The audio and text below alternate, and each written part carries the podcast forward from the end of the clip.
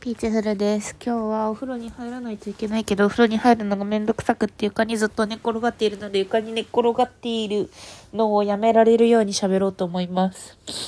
今ね、サイレントをずっと見てるんですよ。サイレントって月9調べてみよう。サイレント。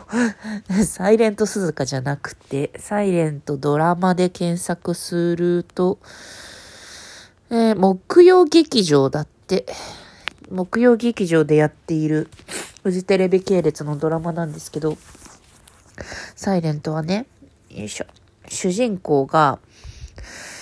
えっ、と、あ、ど忘れしちゃった名前。でもこれさ、私まだ途中までしか見てないからさ、あ、川口春奈。川口春奈がね、主人公でね、あと目黒蓮とね、みたいなやつなんだけどね。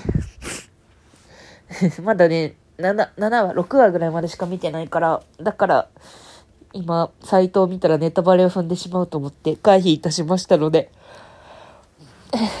あれでしか見てない。Google の検索結果でしか見てないんですけど。いやーすごい。なんかめちゃくちゃ少女漫画だね、これ。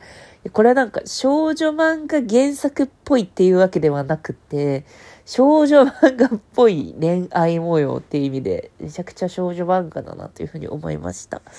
ねなんか、えっ、とね、概要を言うとね、目黒蓮さん演じるの人が、あのさ、桜そうっていうね、男の子がね、まあ高校時代もめちゃくちゃモテて、まあ顔も良くて、みたいな。で、川口春奈さん演じる、その、青葉紬さんっていうのも、すごくめちゃくちゃモテて、顔も良くて。で、二人はもう校舎中の憧れカップルみたいな感じだったんだけど、でも、こう、あの、青葉そうくんが、大学に入学と同時に耳が聞こえなくなってしまったと。で、耳が聞こえなくなったことを苦にして、高校までのね、その彼女も含めた人間関係を全部リセットして、ちょっとしばらく行方をくらましていたんですよね。で、その間に、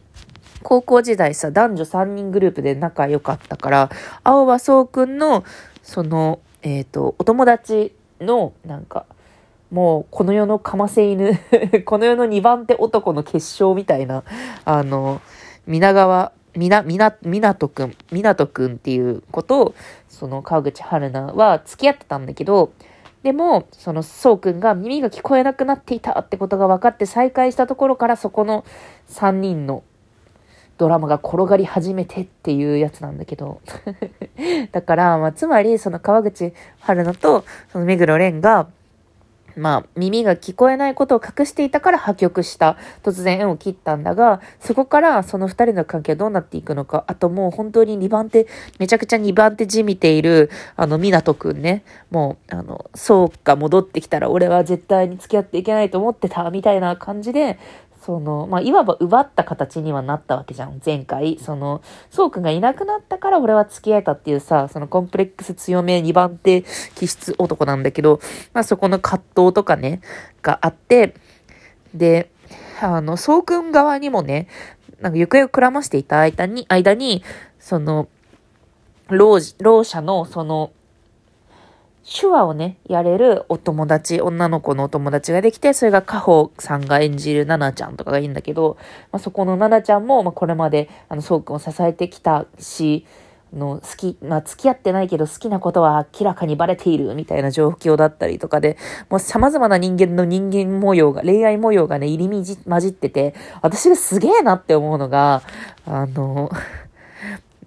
なんか、川口春奈さん演じる、あのー、つむぎちゃんのヒロイン力がすごくて、ヒロイン力って、なんかつまり物語を推進していってさ、いろんな人に好きになられてさ、ある程度身勝手じゃないとさ、身勝手だということがさ、ヒロインの素質なんだなって私も、あの、青葉ちゃん見ててめちゃく、青葉さんを見ててめちゃくちゃ思うんですけど、そう、だからさ、もうある程度その臆面なく、あの、そうくんと付き合ってて、で、みなとくんと付き合って、みたいなのを、こう、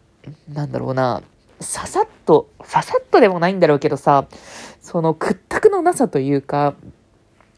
そういう、なんつうか、鈍感さ。私がね、うわ、これマジで、うわ、これすごい紬っぽいなって思ったのが、あの、犬がね、もっしゃもしゃの犬が、毛が生えた犬がいて、で、毛が生えた犬に向かって、わしゃわしゃしてもいいですかって言って、飼い主に話しかけて、わしゃわしゃってしてよる、なんか、可愛がるのね。うわ、この、わしゃわしゃしてもいいですかって言って、触るのさらに上のこのわしゃわしゃを受け入れられる前提で鈍感に話しかける感じ、そして実際受け入れられる感じ、めっちゃヒロインって思ったんだよね。絶対ね、紬はね、あの妊婦のお腹とかね、ためらいなく触るだろうしね、あの、あこのためらいのなさみたいな感じでね、クワーって思いましたね。ヒロインの造形っていうところにすごく私は、あの、衝撃を、なんか、ああ、なるほど、これは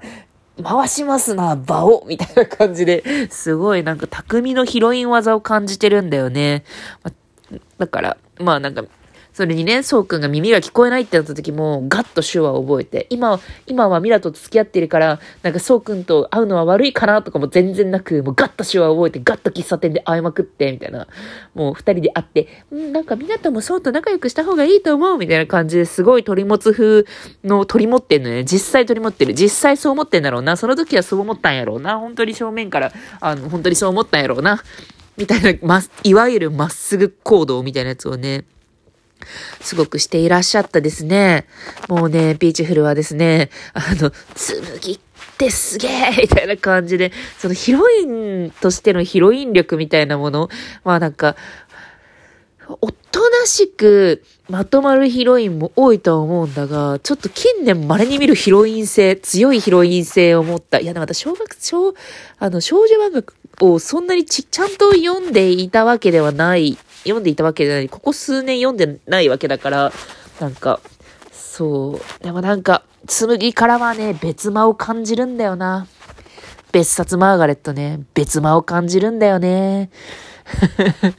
って思いながら見ていました。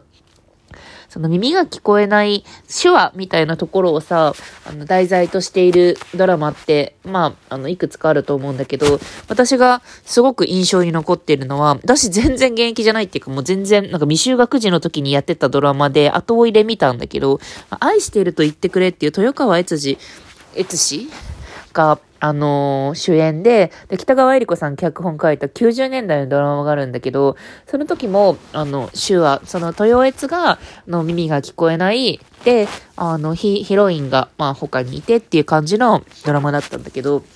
それでね、なんか印象的なセリフがいくつかあって、で、あのー、私たち、日が暮れると、あ話せないんだねっていうの。なんか、例えば確かね、夕暮れの、夕暮れの夜のね、海辺かなんかで、二人でこう手話で喋ってんだけど、でも当たりが、当たりがこう、暗くなったら、そしたらね、あの、見えないんだよね、手話が。だから、ち、暗くなったら私たち喋れないんだねっていう。で、で、豊悦が、あの、心の声は聞こえるって手話するっていうすごい名シーンがあったりとか、あの、これはね、あの、サイレントでも、の、同じようなというか、そういう手話っていう制限があるからこそ、その制限をどう感じているのかっていう描写はあって、でその、カホ演じるナナちゃんが、ハンドバッグを見てるっていう描写があって、で、ハンドバッグってさ、あの、持つところが短いハンドバッグなんだけど、短いハンドバッグって手でさ、掴んでなきゃいけないじゃない。で、だから、手で掴んでなきゃいけないハンドバッグって手話の妨げになるから持てないんだよね、おしゃれで可愛くても。で、ハンドバッグを持ってお手手を繋いで歩くっていうのが、その、耳が聞こえなくって、その手話をしなきゃいけない立場としては、そのデートで手を繋ぎながらハンドバッグを持つってことはできないっていうことを、あの、すごく印象的に描いてるシーンがあって、なんか、そう、そうだなっていう気づきがありましたね。あと、その、手話をやっている、まあ、耳が、そのいろんなきっかけがあるけど、まあ、耳が不自由になったことによって、その手話を使って、手話を使っているっていう人にとっての、発語、声を発することへのハードルっていうところも、あの、両作品で言われていて、で、例えば、その、そうくんは、あの、耳が聞こえなくなったのが、大学生になってからだから、これまでその発音もしてたし、普通に声を交わすことはできてたんだけど、耳が聞こえなくなって手話になってから、もう言葉を発することをやめてるのね。それはなんか、そのサイレントの中では、まあ、得たものを失う、なんか見て得ていたものを失うってことは、まあそういう抵抗があることで、あの声を出すのが嫌になることもあるみたいな感じだったの。で、あの、愛していると言ってくれるの中でも、豊悦は喋らないんだよね。で、豊悦は、どうだっけな？なんか、生来、多分元から耳が変えなかったのか。まあ、とにかく、あの、まあ、喋らなかったんだけど、でも、あの、そうなった時に呼び止めるってことができないんだよね。だから、あの話しかけるにしても、こう手を目の前にパパってやるとか、あと、トントンって肩を叩くとかしないと、後ろからわーって呼び止めるっていうことができないんですよ。っていうのが、まあ、そのネックとしてあって、で、あのー、愛してると言ってくれの方では、豊悦が、その、電車、電車越しにかな。ちょっとうろ覚えで話してて申し訳ないんだけど、電車越しにそのヒロインを、ヒロコって名前なんだけど、ヒロコを呼び止めようとした時に、あの、物を投げようとしたりと、物、投げたのかな？投げたりとか、あの、しても、まあ、気づいてもらえないっていうか、なんか多分なんかに、ななんか、なんか印象的に暗い、なんか、なんか、ちょっと心が離れてるみたいなシーンだったのかな？それなんか危機危機的状況だったんだけど、それで、あの、通じないから呼び止めたくって、で、そこで初めて声を出すんですよ。ひろこって声を出すんだけど、でも、その、耳が聞こえない状態が長いから、だからその発音っていうのをさ、やっぱ自信を持って発音することができないことが、まあネックになってて、そのひろこっていうのがちょっと濁った発音になってるんだけど、でもそれで、あの、ひろこを振り返るっていうシーンがあったりとか、そういうところをなんか思い返しながら見ていますね。っていう、最近、今日ね、2、3話ぐらい一気に見て、また、ちょっと考えてたところですね。多分なんか最初の方に、あの、そうやって耳が聞こえないとか、そういう障害を持ってるからって純粋な人みたいな感じで見られることもあるけど、でもそれって偏見だよみたいな言葉を最初多分言ってたので、ここから先、その汚い部分というか、そういうドロドロの部分がいっぱい出てくるんだろうなと思いながら楽しく見ています。ではねー。